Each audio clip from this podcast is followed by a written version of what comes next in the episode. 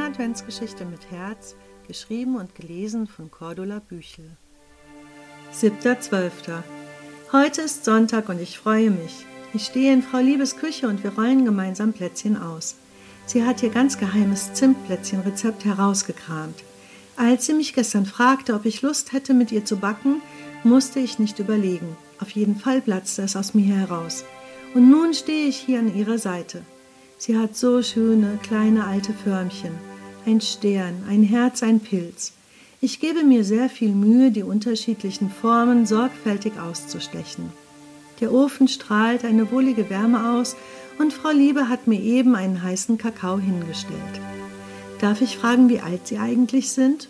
Ja, natürlich, obwohl ich finde, dass das physische Alter eigentlich keine so große Rolle spielt. Ich bin 87 Jahre alt. Ein langes Leben, antworte ich.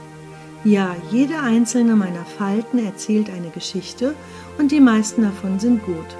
Das freut mich sehr. Frau Liebe schiebt ein Backblech in den Backofen. Kommen Sie, wir können einen Moment sitzen.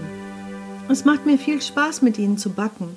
Bewundernd sehe ich die vielen kleinen Behälter mit Perlen zum Verzieren an. Ja, es ist schön, dass Sie da sind. Mir gefällt das auch sehr gut.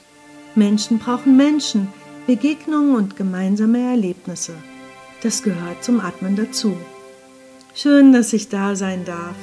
Damit ließen wir es auf sich beruhen. Der Zimt beginnt schon herrlich zu duften. Welches Alter spielt denn für Sie eine Rolle? greife ich das vorige Gespräch wieder auf. Ach Kindchen, Zeit spielt doch gar keine Rolle. Das wird uns nur immer weiß gemacht. Die einen sagen, man ist so alt, wie man sich fühlt. Die anderen sprechen von Inkarnation und Wiedergeburt. Andere wiederum sagen, dass Zeit relativ ist und nur aneinandergereihte Zeitpunkte. Ja, da haben Sie allerdings recht. Dann muss man sich wohl fragen, was Zeit ist. Zeit ist ein Messinstrument, damit wir alle besser miteinander kommunizieren können, sogar global. Das klingt einleuchtend. Dann pruste ich plötzlich lachend heraus. Dann wird ja herrlich viel Schindluder mit der Zeit getrieben.